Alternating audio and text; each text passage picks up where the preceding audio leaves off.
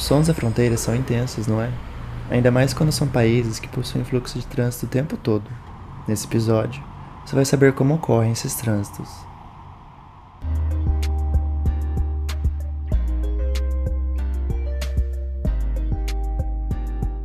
Olá, Sofia, olá, ouvintes. No mês de janeiro do Diálogo Fronteira Podcast, trataremos sobre a mobilidade e a segurança na fronteira mais movimentada da América do Sul.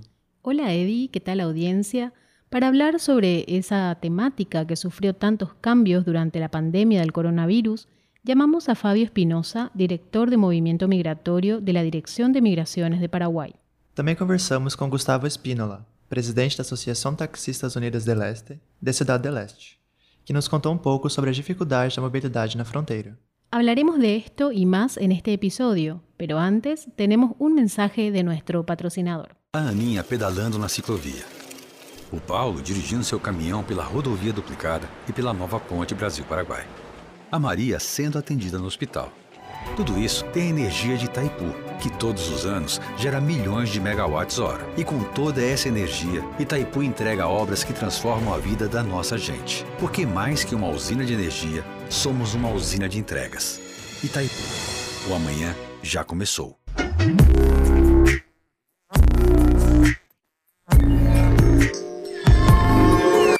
A movimentação de pessoas, mercadorias e serviços entre os três lados da fronteira foi feita por muito tempo pela navegação nos rios Iguaçu e Paraná. Hoy día, estos cambios ocurren sobre todo por los puentes de la amistad y de la fraternidad, con una fracción más pequeña ocurriendo todavía por las balsas. Na primeira semana de maio de 2019, foi registrada a passagem de mais de 200 mil veículos pela Ponte da Amizade, que conecta Brasil e Paraguai. 43% dessa frota foi composta por motos e mototaxistas. En esta misma fecha pasaron por el puente de la fraternidad entre Brasil y Argentina poco más de 40.000 vehículos. Es interesante notar, Eddie, que a diferencia de Paraguay, la flota en el puente con Argentina está formada principalmente por coches, constituyendo 65% de los vehículos.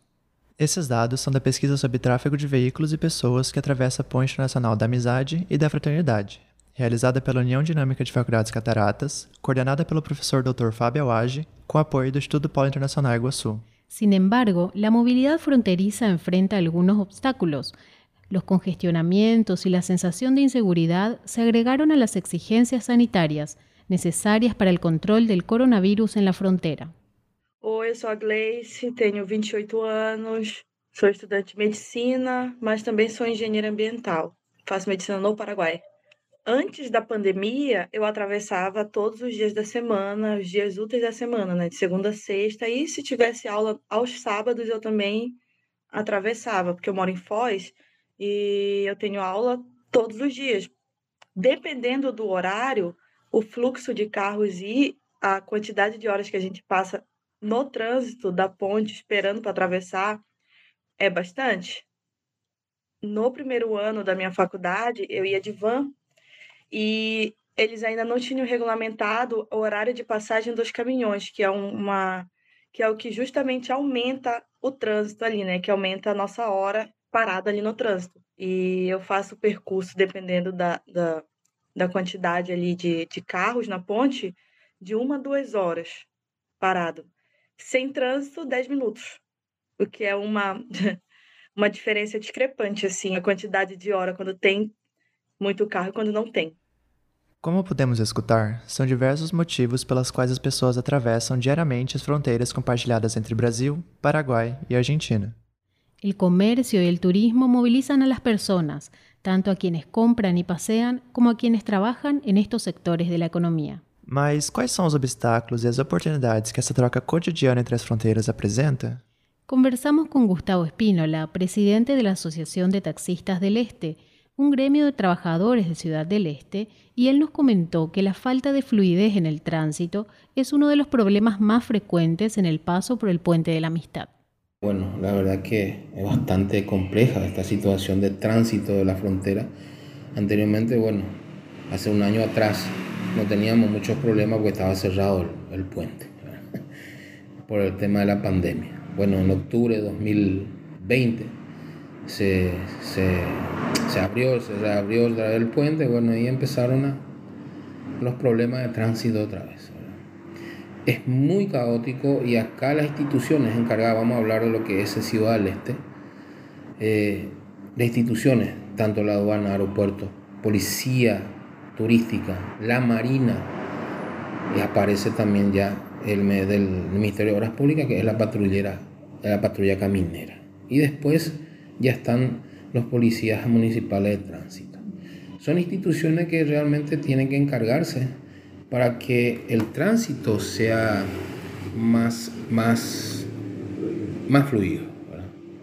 Pero ¿qué pasa? Todos marcan su territorio. Nadie puede meterse en el territorio ajeno. El PMT, la Policía Municipal de Tránsito, no puede meterse en lo que es la patrulla caminera, tampoco pueden entrar en lo que es eh, eh, la zona primaria, la aduana, la marina, y, el puente es menos. Por esa razón hay muchos problemas. ¿Y quién, quiénes se perjudican? La ciudadanía de Ciudad del Este y los comercios. Porque el turismo, nosotros dependemos del turismo de la, gente que vienen a comprar. Pero si vienen y forman fila de 3, 4 horas y no hay una seguridad de tránsito, no hay seguridad eh, también eh, como en, cuanto, en cuanto a la Policía Nacional, hay muchas, el, imagen que, que se nos tienen a nivel internacional o a nivel nacional también es, pésimo. Pero depende, depende mucho de las instituciones encargadas. A Ponte da Amizade é também uma peça fundamental no sistema logístico internacional para importação e exportação de mercadorias. Así es, Eddie, y por eso circulan diariamente cientos de camiones cargados de mercaderías, como alimentos, soja, electrónicos, maquinarias para la agricultura, vehículos importados y prendas. Como o trânsito fronteiriço é afetado por esse grande movimento de caminhões? Como se organiza esse trânsito?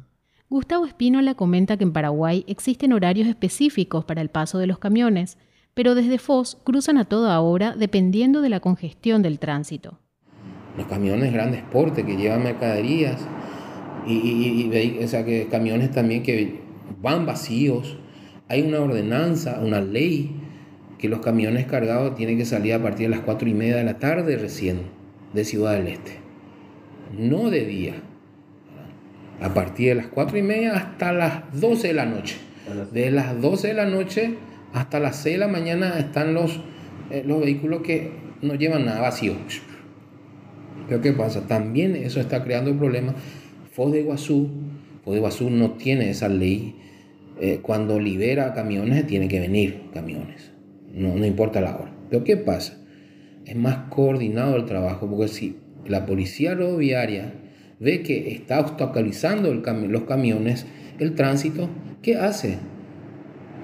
En el viaducto. Bueno, señores, acá van a parar porque eh, van a esperar. Van a esperar para que sea más fluido el, tránsito y que los camiones que están en la fila pasen hacia Paraguay y bueno, empiezan a, moverse otra vez. Eso, esos trabajos, por ejemplo, acá no se hacen. Podemos ver pelo relato do taxista Gustavo que há muito a se melhorar no trânsito da Ponte da Amizade, Sophie. Así es, Eddie, y una de las sugerencias que hace el gremialista del transporte es que las instituciones que operan en la frontera, tanto de Paraguay como Brasil, tengan una mejor comunicación y trabajen de manera más coordinada.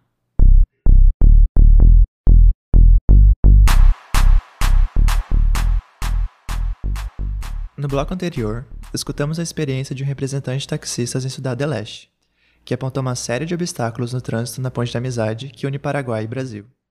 Una de las principales características de esta frontera es que el tránsito de vehículos y personas es totalmente libre. Conversamos con el director de Movimiento Migratorio de Paraguay, Fabio Espinosa, quien comentó cuáles son los límites de esta libertad en el paso de frontera. nosotros casi todas las fronteras con Brasil tenemos esta modalidad. Em, el tránsito libre de comerciante, ¿qué, es lo que, eh, cuál es su, su beneficio? Su beneficio es que no se hace un registro eh, migratorio, conjuntamente para eh, agilizar y flexibilizar el, el, paso. Ahora bien, eso no, eso no implica no, estar document, eh, no tener los documentos personales que corresponden. Eso no implica eso, ¿verdad?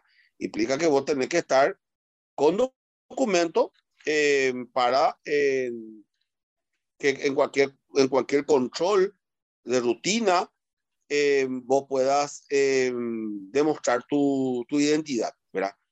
entonces, esa modalidad de tránsito libre es, es, para comerciantes que vienen a comprar, luego se van, entonces, para, para agilizar un poco el paso.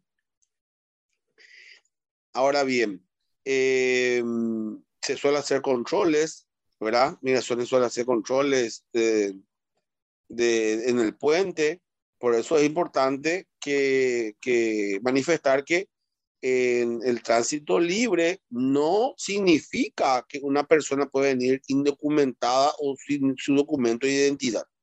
Eso es, eh, hay que destacar. Siempre tenemos que tener con nosotros nuestro documento que demuestre nuestra identidad. Y más todavía en, en, un, en un, paso de, de frontera, ¿verdad? De un país al otro.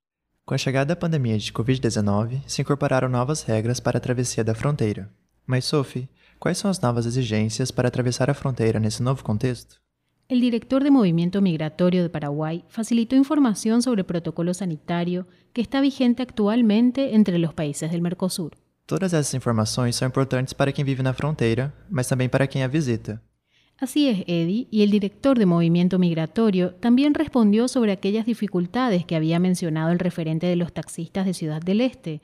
Comentó que existe el área de control integrado, una instancia que aglutina a todas las instituciones que operan en ambos países en cada punto fronterizo. Hay reuniones eh, periódicas, casi, te iba a decir, con, todas las instituciones. Eh, esa es una, es una institución creada justamente para estar en constante comunicación y para ir subsanando, subsanando los problemas que hay en, en, en estos puestos de control.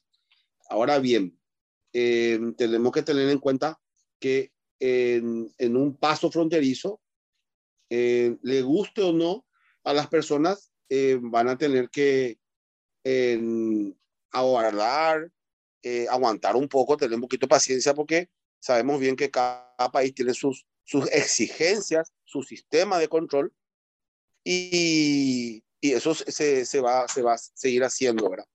Eh, ahora bien, la agilización o flexibilizar cuestiones con el tema de, de tránsito, eh, tenemos que tener en cuenta también que el, el, el, la parte edilicia, la estructura del puente de la amistad eh, es, es, pequeña, ¿verdad?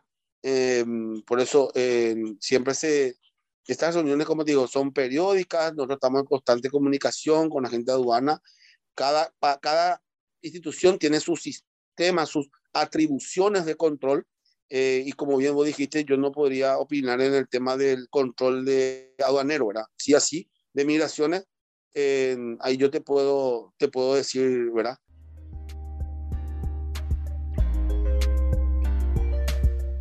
Nesse episódio, podemos conhecer melhor sobre a mobilidade e o trânsito na fronteira entre Paraguai, Brasil e Argentina. O fluxo de pessoas e veículos começa a retomar seu patamar normal, depois da paralisação e do fechamento das pontes provocados pela pandemia. Pudimos conocer más sobre las nuevas exigencias con los protocolos sanitarios y que hay aspectos por mejorar en coordinación e infraestructura para una mejor experiencia en el paso de frontera.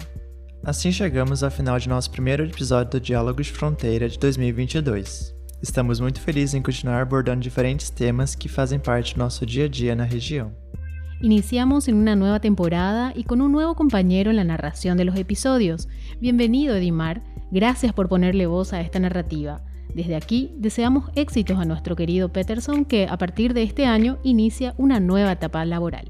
Esse foi o episódio 13 do Diálogo de Fronteira, uma série que aborda as dinâmicas da região internacional do Iguaçu e que está ao ar duas vezes ao mês, debatendo los desafíos de la frontera más poblada de América del Sur.